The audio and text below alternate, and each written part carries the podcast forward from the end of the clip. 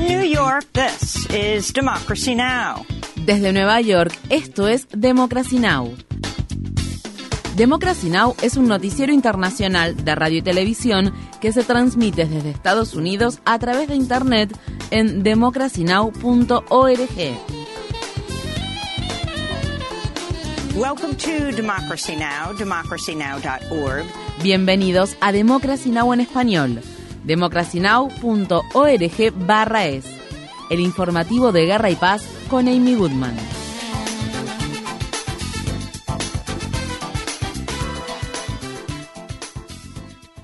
Los líderes del G7, incluido el presidente estadounidense Joe Biden, acordaron crear una plataforma con la participación de diferentes instituciones a fin de coordinar la ayuda financiera para Ucrania. Los líderes del G7 y el presidente ucraniano Volodymyr Zelensky llegaron a este acuerdo tras celebrar una cumbre virtual en la que el presidente ucraniano solicitó nuevos envíos de tanques, artillería, misiles de largo alcance, entre otras armas. Zelensky también pidió a los aliados que envíen gas natural a Ucrania, ya que el país ha tenido que tomar medidas de racionamiento eléctrico a causa de los ataques rusos que dañaron la infraestructura eléctrica de Ucrania.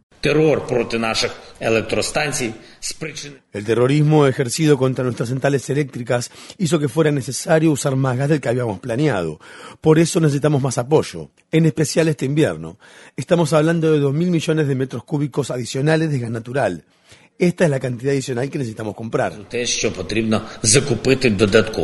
Durante la noche, las Fuerzas Armadas ucranianas sabotearon un puente clave cerca de la ciudad sureña de Melitopol, que se encuentra ocupada por Rusia, en lo que sería el último revés que sufren las Fuerzas Armadas rusas. En Moscú, el presidente ruso Vladimir Putin canceló su conferencia de prensa anual de fin de año por primera vez en una década, en medio de crecientes críticas a nivel nacional por su manejo de la guerra en Ucrania. Mientras tanto, Víctor Bout, el exmilitar soviético que se hizo conocido como el mercader de la muerte por traficar armas a dictadores, se ha afiliado al Partido Liberal Democrático Ruso de tendencia ultranacionalista y aliado del Kremlin. Bout fue liberado la semana pasada de una prisión estadounidense a cambio de la estrella de la Liga Femenina de Básquetbol de Estados Unidos, Britney Griner. Griner no ha hablado públicamente desde su regreso, pero su agente dijo que está bien y que pudo jugar al básquetbol el domingo por primera vez en casi 10 meses. Según se informa, lo primero que hizo en la cancha fue una volcada. El desacreditado fundador de la plataforma de intercambio de criptomonedas FTX, fue arrestado el lunes en las Bahamas después de que fiscales estadounidenses presentaran cargos penales en su contra, incluidos fraude electrónico, fraude bursátil y lavado de dinero. El arresto de Sam Bankman-Fried se produjo un mes después de que la plataforma FTX colapsara prácticamente de la noche a la mañana, lo que dejó al descubierto un faltante de 8 mil millones de dólares en el balance de la compañía. En la mañana del martes, la Comisión de Bolsa y Valores de Estados Unidos presentó una demanda civil acusando a Bankman Fried de orquestar un esquema para estafar a los inversores de capital en la plataforma FTX. El rápido colapso de la compañía ha sido comparado con el esquema Ponzi supervisado por el desacreditado financiero Bernie Madoff. El arresto de Bankman Fried se produjo justo un día antes de que tuviera que testificar por videoconferencia ante el Comité de Servicios Financieros de la Cámara de Representantes de Estados Unidos y después de que se negara a aceptar otra citación que le ordenaba testificar ante el Comité Bancario del Senado. Mientras tanto, el medio de comunicación Bloomberg informa que abogados especializados en quiebras podrían intentar recuperar al menos 73 millones de dólares en donaciones políticas vinculadas a la plataforma FTX.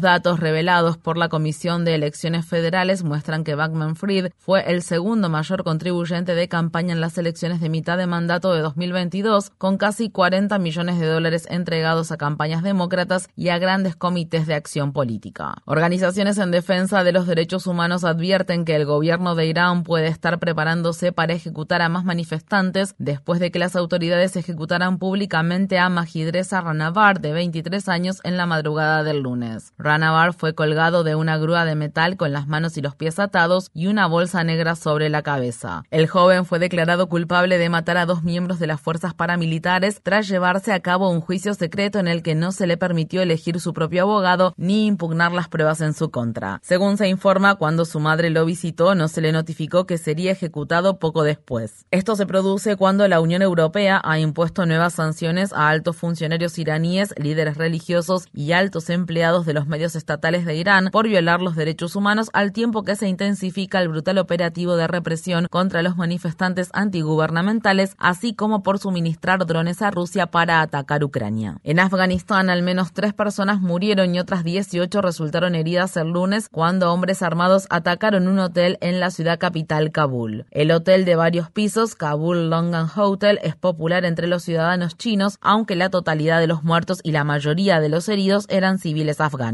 El grupo armado del Estado Islámico de Jorazán, también conocido como ISIS-K, asumió la responsabilidad del ataque. Mientras tanto, las organizaciones de defensa de los derechos humanos condenan a los talibanes por el regreso de las ejecuciones y flagelaciones públicas. La semana pasada, un hombre que había sido condenado por asesinato recibió un disparo mortal por parte del padre de la víctima frente a una multitud en un estadio de fútbol de la provincia de Farah. En los últimos días, los tribunales talibanes también han ordenado flagelar a decenas de hombres y mujeres en estadios deportivos. En los territorios ocupados de Cisjordania, las Fuerzas Armadas israelíes mataron a disparos el lunes a una joven palestina de 16 años mientras realizaban una incursión en la ciudad de Yenin. Los testigos dicen que Hannah Mahdi Sakarne estaba parada en el techo de su casa cuando recibió varios impactos de bala. Estas fueron las palabras expresadas por su primo Yasser Sakarne.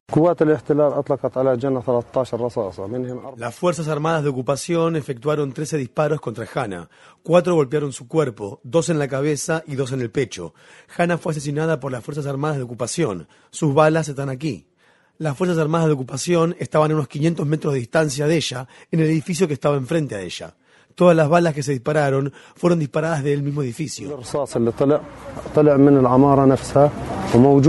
Las Fuerzas Armadas de Israel reconocieron que sus soldados mataron a un adolescente, alegando que los soldados no tenían la intención de dispararle a ella, sino a los palestinos armados que se encontraban en el área. Según las Naciones Unidas, 2022 ha sido el año con el mayor número de palestinos muertos a manos de las Fuerzas Armadas israelíes en Cisjordania desde 2006. En Bruselas, las autoridades allanaron las casas y oficinas de varios legisladores del Parlamento Europeo acusados de aceptar sobornos de funcionarios del gobierno de Qatar. Hasta el momento, la la policía belga ha arrestado a cuatro personas y ha recuperado cientos de miles de euros en efectivo. Entre los arrestados se encuentra la vicepresidenta del Parlamento Europeo, Iva Kaili. En el periodo previo a la Copa Mundial de Fútbol de la FIFA, Kaili defendió en repetidas ocasiones a Qatar contra los críticos que señalaron el pésimo historial de la monarquía qatarí en materia de derechos laborales y la persecución que sufren las personas LGBTQ por parte de dicha monarquía. Por su parte, Qatar ha negado haber sobornado a funcionarios europeos.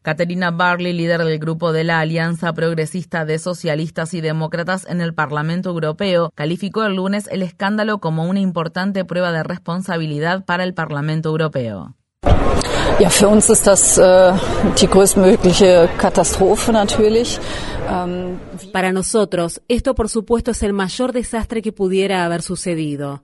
Nosotros, como Parlamento Europeo, y especialmente nosotros, como partido y grupo parlamentario, nos hemos dedicado a la lucha contra la corrupción, y cuando algo así sucede en nuestra institución parlamentaria, se convierte en una crisis grave para nosotros. Una, una wirklich, uh, schwere Krise für uns. En Túnez, los manifestantes salieron el sábado a las calles en oposición a las próximas elecciones parlamentarias, las que se llevarán a cabo bajo una nueva constitución promulgada por el presidente Kais Saied, quien, según los críticos, ha orquestado un golpe de Estado. Estas fueron las palabras expresadas por el político de la oposición, Jawar Ben Barek. Con cada paso que Kais Saied ha dado para implementar su plan de golpe de Estado, la crisis del país ha empeorado aún más más y la asfixia política se acerca al país. Hoy Sayed está queriendo celebrar elecciones en un intento por sentar las bases de una autoridad golpista legislativa.